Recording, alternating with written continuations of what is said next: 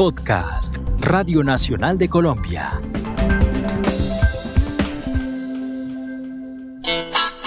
Bogotá, del Putas Bogotá. Es una causa nacional. El rock bogotano de los 80. El análisis, las anécdotas y la historia contada por sus protagonistas.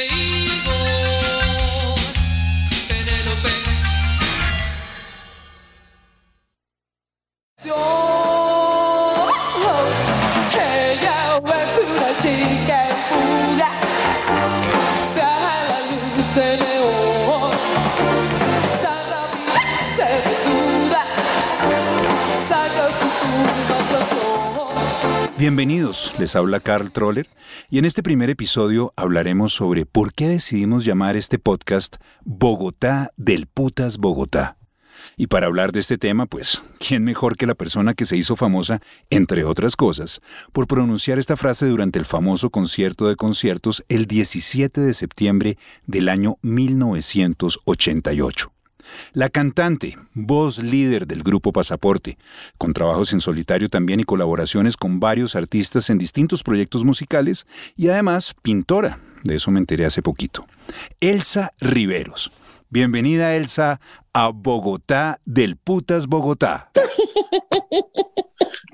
Y digo, en serio, y digo Bogotá del Putas Bogotá porque así decidimos bautizar este podcast, o sea, esta serie de 10 episodios por varias razones. La primera, porque obviamente nos remite, esa frase nos remite a los años 80, al concierto de conciertos específicamente, donde fue, donde fue pronunciado esta especie de grito de independencia, porque simboliza también a toda una generación de rockeros bogotanos, de músicos bogotanos, y además porque esta frase celebra pertenecer a una ciudad, de sentirse orgulloso de un público que respondió a una cita musical, a la, la cita más importante de los años 80.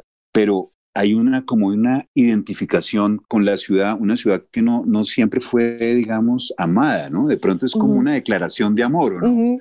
Yo digo que eso es así. Siento que tal vez como por ser capital, aunque digamos no sufre como cosas como Nueva York o incluso el mismo Washington, que aunque hay muchas embajadas, pero digamos en la época de los 80 y no sé ahora, pues no era que uno saliera a la calle y no, pues acá van los chinos, y van musulmanes, y van gente árabes, y van... No, Bogotá digamos que siempre era, más aún era como muy difícil encontrar a un lo que llaman afrocolombiano, como que toda la gente estaba en sus sectores, pero Bogotá siempre ha sido ese sitio como de encuentro, como de esa ciudad que le pertenece a los bogotanos, pero también le pertenece a un montón de gente, a turistas, a los desplazados. Entonces la amamos, pero al final también como que nos importa un culo la ciudad. Entonces sí, como haber dicho Bogotá del putas Bogotá es haber dicho que Bogotá es una realmente una es una gran ciudad, es una gran ciudad grande, cosmopolita, fría, donde pasan muchas cosas, ¿no? Digamos que hay mucha actividad cultural y, y hay veces me pregunto por qué se me ocurrió decir eso y no sé. Esto ya es la racionalización de, de esa frase, pero en el momento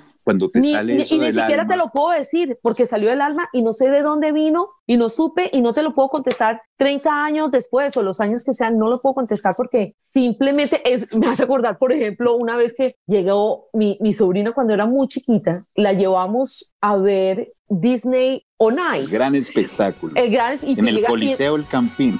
Y ella me decía, pero son títeres. Y yo le decía, no, no te voy a decir mucho, pero no son títeres. Y abrimos la puerta del carro, llegamos a- al coliseo, esto es afuera, en el parqueo, y dice, mi cuerpo tiembla y mi boca está llena de estrellas. Si uno pregunta, pero ¿de dónde te salió? Ella no sabe. Abrió la bocota y le sale tremenda frase. Así me pasó. Es decir, fue tanta la emoción porque nos anuncian, cuando nos anuncian empezaron a cantar el himno nacional, eso ya, a mí eso me partió en dos. Y yo pienso que de ahí sale esa frase, sale del momento en que están anunciando pasaporte y oigo que la gente empezó a cantar el himno nacional. Entonces ya empezamos a cantar y ya me toca presentar a Andrés Pastrana y Tú lo presentas. yo tú lo lo presento. lanzas, tú lo lanzas Yo a, la, lo- a la presidencia. Yo lo lancé a la presidencia y, y, y bueno, me arrepiento porque con esto de que lo lancé de presidente, que me perdone Colombia, que me disculpen. Perdón, les pido excusas. No, había- no era mi intención. A mí me pidieron. del, del alcalde rock and roll. Estamos de hablando con los cantantes, lo hablamos de hacer esto cada año. Y él nos invitó después porque le gustó la presentación a un concierto para que fuéramos a cantar para unos niños, que el coliseo estaba lleno, en fin, me acuerdo por encimita del asunto, pero fue una invitación que nos hizo él a partir de, de que lo había lanzado yo como presidente. Oye, pero mira, mira que hay una coincidencia eh, entre lo que es el himno nacional, eh, obviamente tu frase de Bogotá, del puto es Bogotá, y un grupo que se llama Pasaporte, que Pasaporte, pues el pasaporte colombiano ha sido casi como una maldición, ¿no? Para muchos de nosotros, tener que viajar con eso. Ah. Hay como una serie de identidades de lo que es Bogotá, de lo que es Colombia, y una carga muy fuerte, ¿no? Estás haciendo una conexión interesante porque si tú vas a cualquier parte del mundo con el pasaporte colombiano, empiezas a tener problemas. Ahí puedes llegar a tener problemas, puede que no, pero, pero muy posiblemente sí. Si vas a España, entonces hay veces hasta devuelven los aviones. Toda esta gente de Colombia se regresa, no los vamos a recibir esta vez. Incluso Bogotá puede ser un tema, pues le podemos encontrar como el yin y yang, podemos encontrarle todo lo positivo al asunto y podemos encontrarle también su lado negativo y pues ser colombiano es lo máximo. Tenemos muchas cosas de que estar orgullosos y también tenemos, juepucha, una mierda que se nos viene encima, que es todo el tema del narcotráfico, todo el tema de la guerrilla, todo el tema de los paramilitares, toda esa cosa, que eso, eso Como un está en- estigma, sí, un Sí, estigma que- co- con el que hay que cargar. hay que cargar y en fin, eso por un lado. Pues Bogotá también tiene su, su propio pedo, es como que la ciudad es de todos, pero no es de nadie. Eh, A mí me importa un culo de la ciudad, pues igual yo soy de Pereira y a mí me vale verga Bogotá, pero pues yo vivo acá porque me tocó y en fin. Entonces puede tener eh, un, un asunto. Y si unimos en esa parte negativa, pues el tema de pasaporte, digamos, pasaporte fue una banda que se acabó. Le pusimos pasaporte justamente porque era con lo que nos iba a abrir las puertas para ir a otras partes. Eso nunca pasó. Entonces, entonces digamos que si hacemos ese, ese, ese, ese cogemos así y lo que tú estás haciendo de lo- ese que ese hilo conductor, de la- Sí. entonces si realmente uno dice, no, pues no había por dónde esa banda funcionara. Tendría lo positivo, digamos, que pues Colombia es del putas, Bogotá es del putas, Pasaporte fue una banda del putas, que si Pasaporte no logró viajar al mundo, esos pasos que dimos sí influenciaron a otras personas para que creyeran que sí se podía ir al mundo. Y lo logró Shakira, lo lograron Aterciopelado, lo logró Juanes, lo ha logrado mucha gente. Entonces, digamos que ese sería como verle ese otro lado positivo. Yo personalmente creo que viví muchos años con lo, con lo negativo. Tanto tiempo viviendo, sintiéndome así. Palabras que quise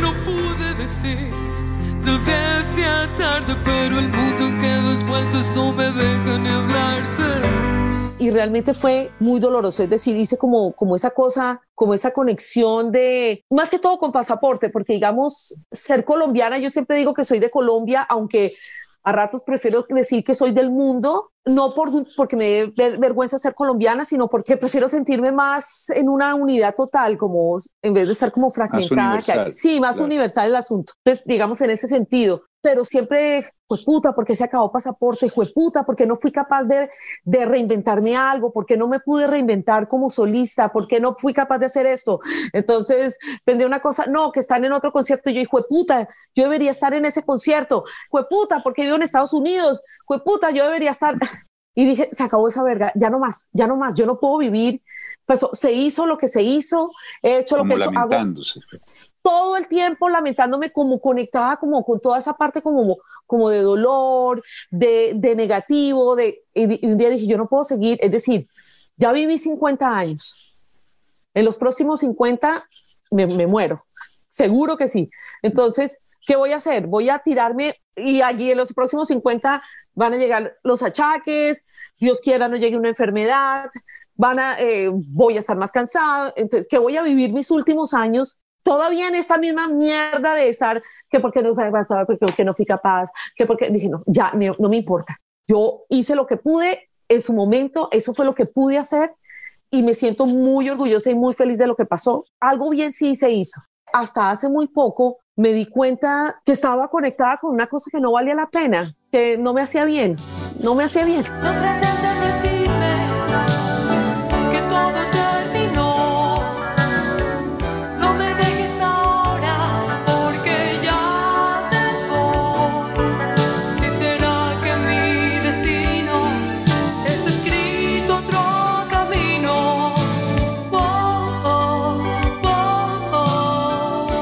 tú lo mencionaste y yo creo que eso es verdad. Esa generación del rock bogotano de, de finales de los 80 pues no, digamos, no fue muy fructífera porque fue un, fue un gran boom, un momento interesante. Después todo se apagó, las emisoras cambiaron, las disqueras no quisieron seguir apoyando, digamos, ese, esos productos. La gente, digamos, empezó a interesarse por otras cosas, que tropipop, que bueno, pasaron muchas cosas. Pero definitivamente es un hecho que las nuevas generaciones de rock, sobre todo de los 90, sí heredaron, o sea, ese, esos, esas cosas que ustedes sembraron, sí dieron fruto finalmente. La ciudad cambió. Cuando tú dices Bogotá, el puto es Bogotá. Hay una cosa de identidad de Bogotá que tú ves después en cosas como Rock al Parque. el, el hecho de que empiezan a nacer una cantidad de bares, que la escena, antes no había una escena musical. Antes, pues los grupos eran como independientes, pero de pronto en. Sí, estábamos en el barrio, en el barrio Palermo ensayando todas las bandas estaban en el barrio Palermo. Sí, claro, había como un movimiento y eso quedó, porque muchos de los que empezaron a hacer música en los 90, en los, a finales de los 80, por lo menos oían radio, oían las canciones de pasaporte en radio, oían o, fueron, digamos, Hay gente que me decía, que... yo salía corriendo con las tapitas de Postobón detrás del carro de Postobón para reclamar el sencillo. De un lado estaba Igor y Penélope y del otro lado podía estar Miguel Mateos o Los Toreros Muertos. Y la gente hacía eso. Yo no me imagino ahorita a nadie haciendo esa vaina. Y eso hacía tu año, hacía todo. Era como entonces, era, si tienes toda la razón, era una, era una ciudad, era una Bogotá completamente diferente y y lo, y lo que más marca la diferencia es el amor por Bogotá.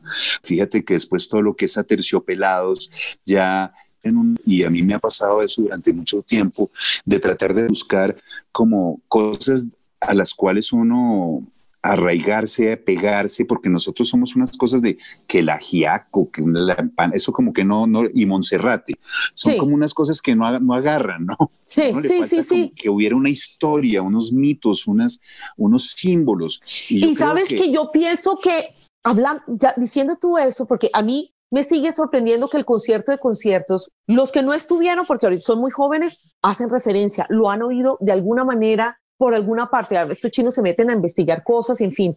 Y yo siento que entonces, en ese caso, ese concierto que es inolvidable, los que me lo nombran, porque a mí hay veces me llaman, te puedo hacer una entrevista, es que es para el colegio, una entrevista que para que yo pensé que para mí me gusta mucho.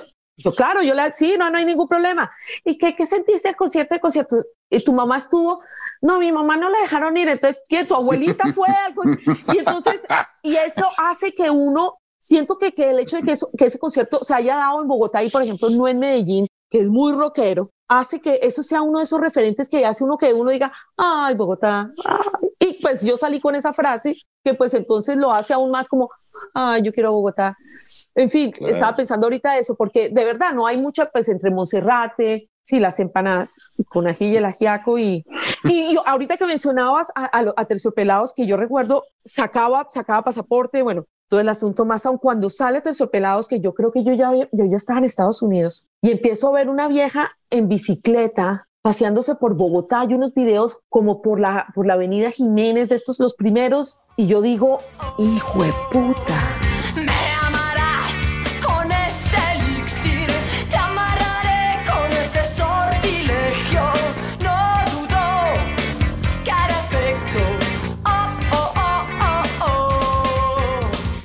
todo me sorprendió que la música, porque veníamos como de un pop rock, algo muy influenciado con cosas, y traía todo un cuento, ¿no? Entonces hay un cuento en, la ropa, en la música, eh, todo un cuento muy parecido a algo. Y de pronto sale Andrea con toda esta vaina y Héctor, y musicalmente me sorprendió que la radio hubiera justamente acogido y abrazado a Terciopelados, porque es decir, rompen con nosotros, deja de sonar por un tiempo, porque pues igual ellos reciben todos estos discos. Llegó el último de Madonna, pues eso hay que salir a promover. Lo último de Sting, lo último de Michael Jackson y cosas así.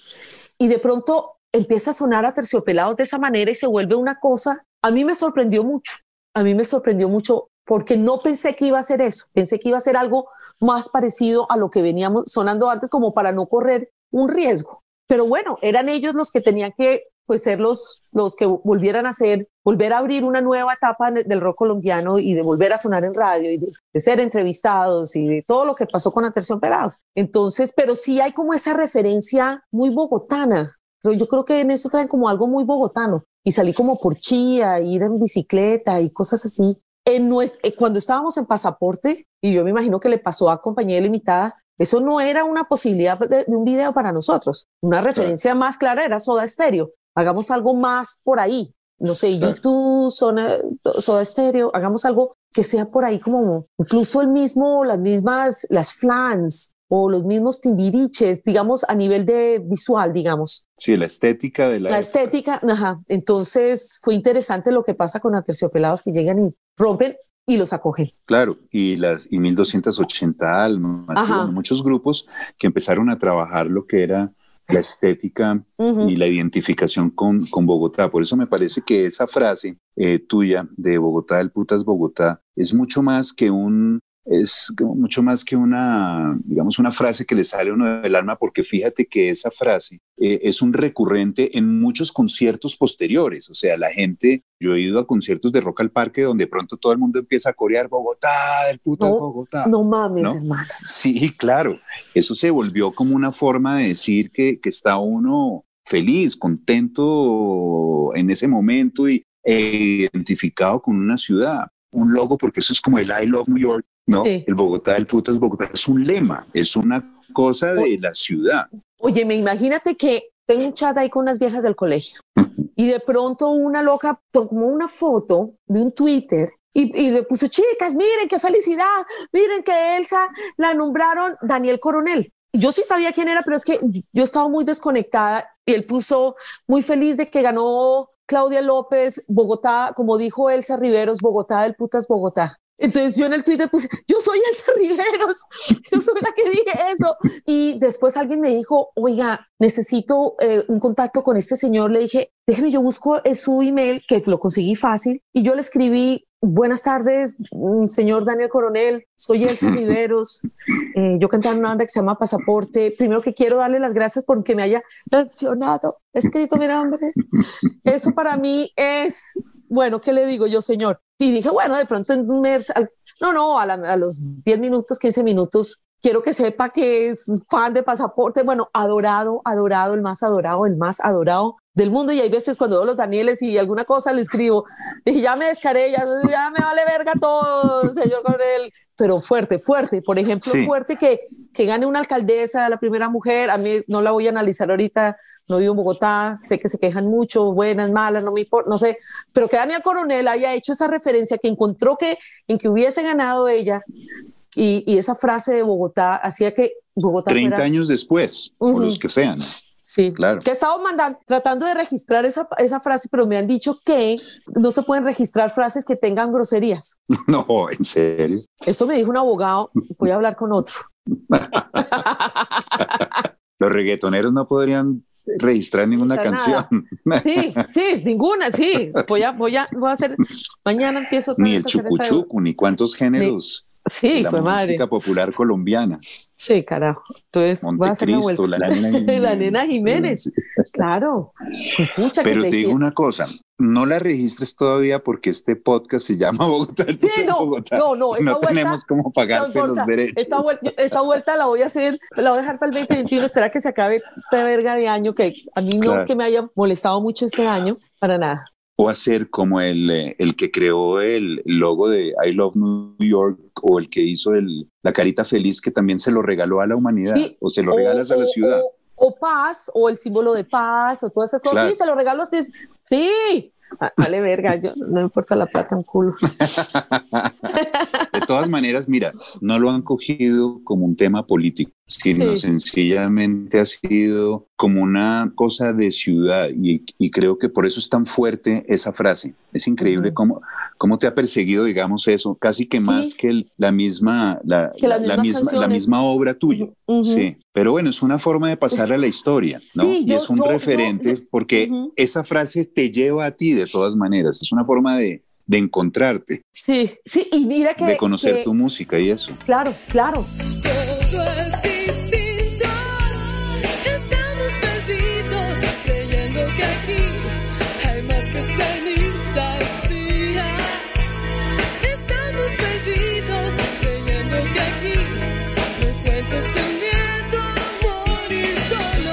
siento que, por ejemplo, fíjate que el otro día me, me, me, escribió una niña que estaba haciendo un trabajo para el externado, que está estudiando comunicación social, que si me podía entrevistar, le dije, sí, claro, no, no hay problema. Pero se enfocó en las mujeres en el rock. Entonces eh, me quedé yo pensando, Oh, y las profesoras después hicieron un análisis y no, increíble, pues sí, para las, realmente para las mujeres estar en el rock. ¿Tú crees que a mí alguna vez se me ocurrió que por ser mujer era algo que yo no podía hacer? Jamás. Que ahora, es, ahora hay un tema muy, muy fuerte con el tema de la mujer, ¿no? Entonces, que les pagan menos, que no crecen tan rápido, tanto en una empresa, que no llegan tan lejos, en fin, por ser mujeres, que el género termina siendo un problema, Sí, que hay una Mira, discriminación. Que hay una digamos. discriminación. Hermano, yo nunca sentí eso, por ejemplo, que estoy un poquito cambiando el tema con el tema de Bogotá. Últimamente como que han, he podido como a través de siempre, hoy contigo, como empezar como a pensar, a, a, poner en palabras cosas que han estado dando por mi vuelta en mi cabeza durante 30 años y como que de pronto se abre la boca y vuelve, uh, y, ay, hijo de pucha. Y me, estaba yo pensando y dije, hola, increíble. Jamás pensé como, oye, no, cuando me invitaron a cantar en Pasaporte, como, no, pero ustedes no creen que de pronto la disquera no va a querer, no, no van a querer que sea una mujer. Eso no pasó por mi mente por, en, en ningún momento. Incluso con las otras entrevistadas, ninguna. Nadie, es decir, el, el, el trabajo fue el tema de ser mujer en el rock y a ninguna de nosotras el género fue un problema para estar en el rock. Yo siempre soñé, eh, había soñado con ser cantante desde chiquita y tenía mi cepillo y el baño y tal, no sé qué, pero entonces mi papá oía música clásica, a mi mamá le gustaban los boleros, entonces también se oía un poco de eso, aunque lo que más oíamos en la casa era música clásica. Y, y pues nosotros cuando nos quedábamos con mi hermana, que mi mamá, mi mamá de pronto salía a hacer una vuelta o se iba a trabajar, pues nos quedábamos con, con Florinda y con Cecilia mientras hacías plancha y oíamos, bueno, todo lo que sonaba en radio, Fausto y, y Sandro de América, todo, todo lo que podía estar en, en, en, la radio. Rosa, rosa tan maravillosa, como blanca diosa, como flor hermosa, tu amor me condena a la dulce pena de sufrir. Y después prendía uno la televisión y salía Claudia Colombia, Isadora, eh, las hermanitas Singer, Vicky.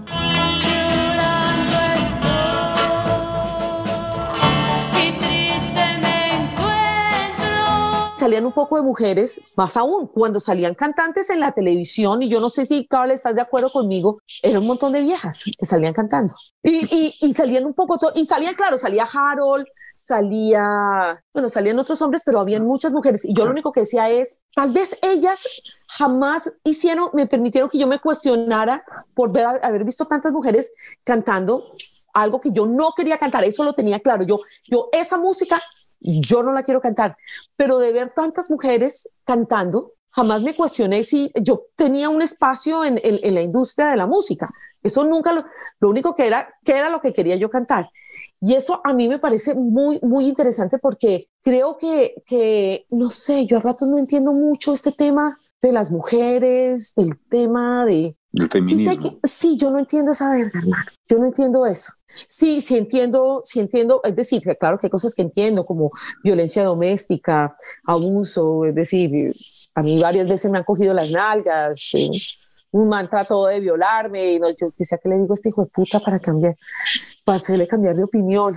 Es decir, las mujeres sí pasamos, yo no me meto a un bosque aquí, marica, o por un camino, o por una corta, ni por el putas. Ustedes no lo piensan, ustedes pasan, ustedes entran y trot y siguen. No, no, uno tiene que pensar desde, ¿será que sí? ¿Será que no?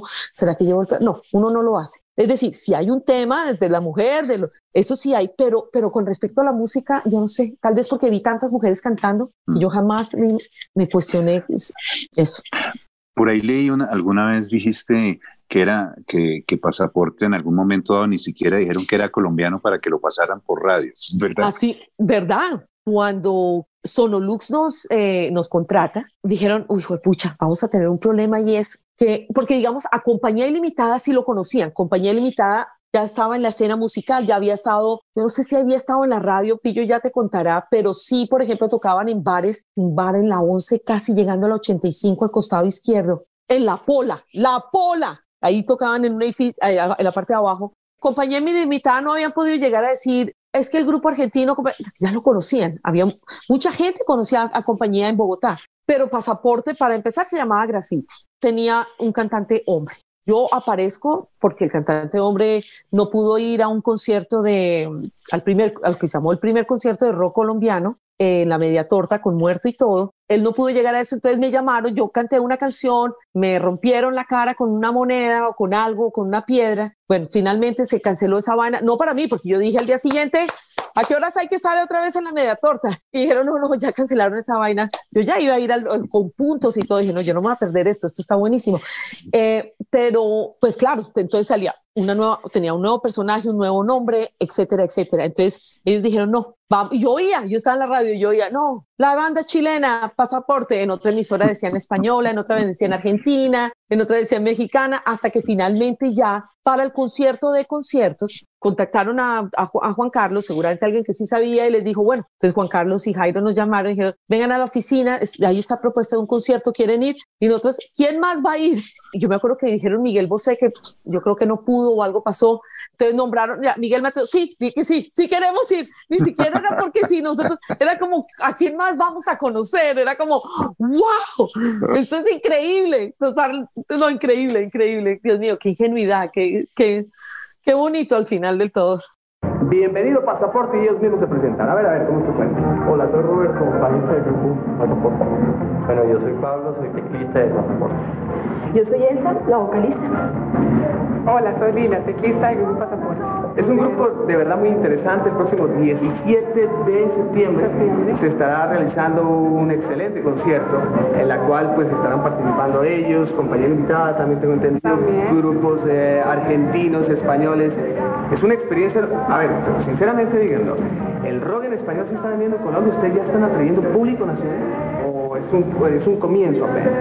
Pues es un comienzo, pero bastante bueno, porque, o sea, los mismos grupos que acabas de nombrar están, están eh, haciendo que se mueva mucho más el rock aquí en Colombia, como Mateos, Los Toreros Muertos, muchos grupos están ayudando a todo el movimiento. Igor y Penélope se llama la canción que en este momento está impactando, impactando a nivel nacional. Y hay un pedazo, además que puede la cantante, cuídate Igor, ¿cómo es el rollo? A ver, ¿cómo es la- ese pedacito que es el chiquitito de la canción? ¿Cómo? ¿Qué quiere decir? No, no, no, ¿cómo se canta primero? Dice, dice, sí. Eh, cuídate, Igor, Penélope. De Igor y ¿por, qué? Es que son par de sinvergüenzas. No, es que hay unos tipos que son terribles. No, no, no, es un poco el cuento cuando uno está bien contento con su pareja, Ajá, bueno, divirtiéndose. sí. Y resulta que se llega bastante tarde a casa y el papá está en la puerta con el reloj que es un buen papá. Buen Dice, papá. Pilas. pilas, eh, ¿cuántas veces te he dicho cuídate? Este es bueno, hay otros que son un poquito más bravos. Claro. Pero, pero la idea es un poco esa de, la, Muy bien. Esa canción y muchas más estarán eh, contempladas en el repertorio que el próximo 17 de septiembre en la ciudad de Bogotá estará Pasaporte en concierto con, con papel invitada y la cantidad de grupos internacionales. Gracias por estar con nosotros en el Universo Joven. De Hay una gente súper cojonuda y entonces son, y todo lo tienen, están unos chinos pilísimos. Yo no tiene, eso tiene otra mierda, el ADN es diferente. Pero en esa época era como, uy, vamos a conocer a Jordano, ¡que- ¡ay, qué chimba! Vamos a conocer a, no, lo más, sí, cosas así. Entonces, o Franco de Vita, ¡qué del putas! Entonces, es muy chistoso. Pero sí, así fue y, y posiblemente no hubiéramos sonado si no salen con ese truco. Muy posiblemente. Ellos creían que eso era así y, y- y Claro. pues no habían, no habían tan, no habían bandas y pues todo ese rock de los 60 y de los 70, pues, pues yo oí mucha radio con, con las empleadas en mi casa. Yo nunca oí ningún rock, o a no ser estaban en otra, o estaba en otra emisora, o estaban en otra estación, pero yo nunca oí nada, nunca. Esa anécdota prueba un poco lo que fue, lo difícil que fue para las bandas colombianas y las bogotanas de, de salir en radio, de salir adelante, pues de, de que las Y sin, y emisoras, sin de- pagar que un las peso, porque nada de sí, payola, sin claro. plata, nada, sin plata. O sea, no solo tenían ustedes que pelear con la nacionalidad, sino con el idioma, porque las emisoras tampoco querían pasar cosas en español. O sea, nadie se imagina lo difícil que fue Claro. salir adelante y crear un movimiento en los, en los 80 a punta de, de- de hacer buena música, de, de un público que los quería y de esa buena onda, esa buena energía, esa dedicación. y que, que y que todavía y que, y que todavía se siente, te juro. Mira, no sabes la cantidad de gente que me escribe, es increíble. Es como si esto hubiera pasado hace cinco años, seis años. Es increíble. Y creo que la otra cosa también que fue interesante es que yo recuerdo, porque nosotros grabamos el disco de Pasaporte, más aún, Pablo Tedeschi y Roberto Iricoechea se van a Radio Tequendama y ellos están ahí esperando, tratando de entrar con una cinta, porque después de que se acaba el primer concierto de rock colombiano en la, media torta, como a la semana vuelven y me llaman que si quiero ir y fui a grabar Vuelve a mí, que está en el primer disco de Pasaporte.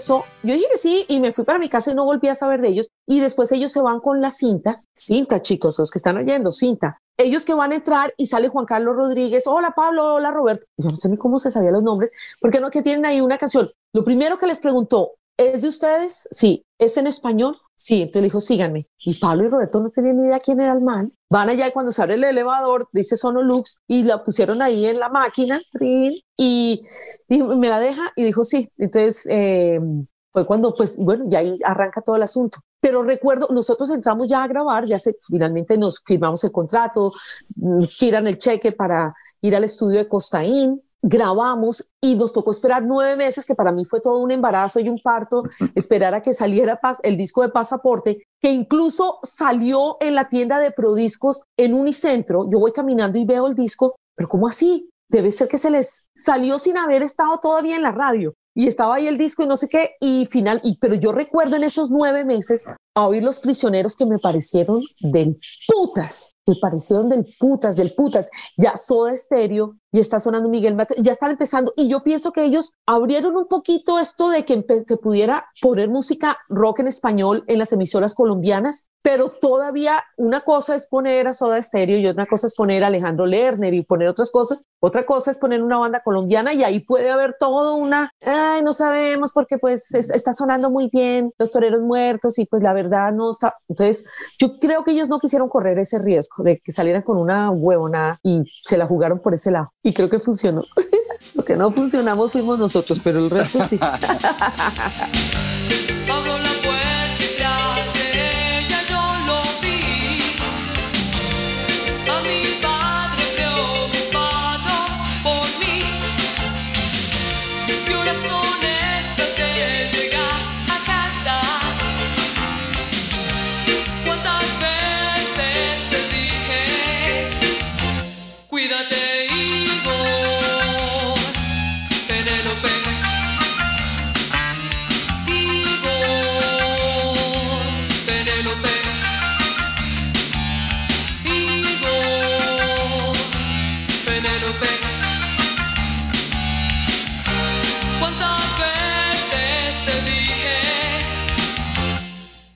Elsa, fue un, placer tenerte aquí en este podcast y la verdad de haber compartido con nosotros todas estas historias, anécdotas de una de las grandes protagonistas de los años 80 y que todavía sigue siéndolo, como tú dices, no porque solamente te llamen y, te, mencionen, sino porque la verdad eh, yo sí creo que fue, digamos, el comienzo de lo que mucha gente está disfrutando hoy en día y no se, y no se da cuenta de lo, de lo difícil que fue y de lo, también de lo que se gozó, ¿no? Haciendo, haciendo música en esa época. Pero no me puedo, no, no, no te puedo decir, no te puedo despedir sin que por favor nos vuelvas a dar ese grito, ese grito de independencia a grito pelado aquí para nosotros y para que, para que podamos tomar ese grito como ID del, título que le pusiste. Sí, el título, el título del podcast y que eso sea lo que vaya a identificar este podcast de la música de los 80. Listo, lo voy a decir porque no es un solo grito, es una repetición de la misma frase y era Bogotá del putas Bogotá. Bogotá del putas Bogotá. Bogotá del putas Bogotá. Listo. Gracias por haber Gracias. pensado en mí para esto. De verdad, No, es no, un no. honor para mí enorme. Los quiero. Estuvimos con ustedes Juan Pablo Cuevas en la producción y quien les habla, Carl Troller. Hasta un próximo episodio. Bogotá del putas Bogotá. Es una causa nacional. El rock bogotano de los 80. El análisis, las anécdotas y la historia contada por sus protagonistas.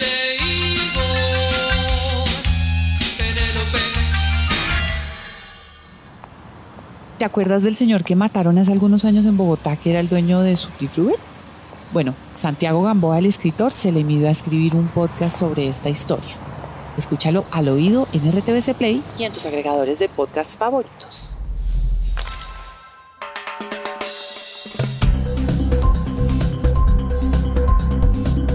Este fue un podcast de Radio Nacional de Colombia.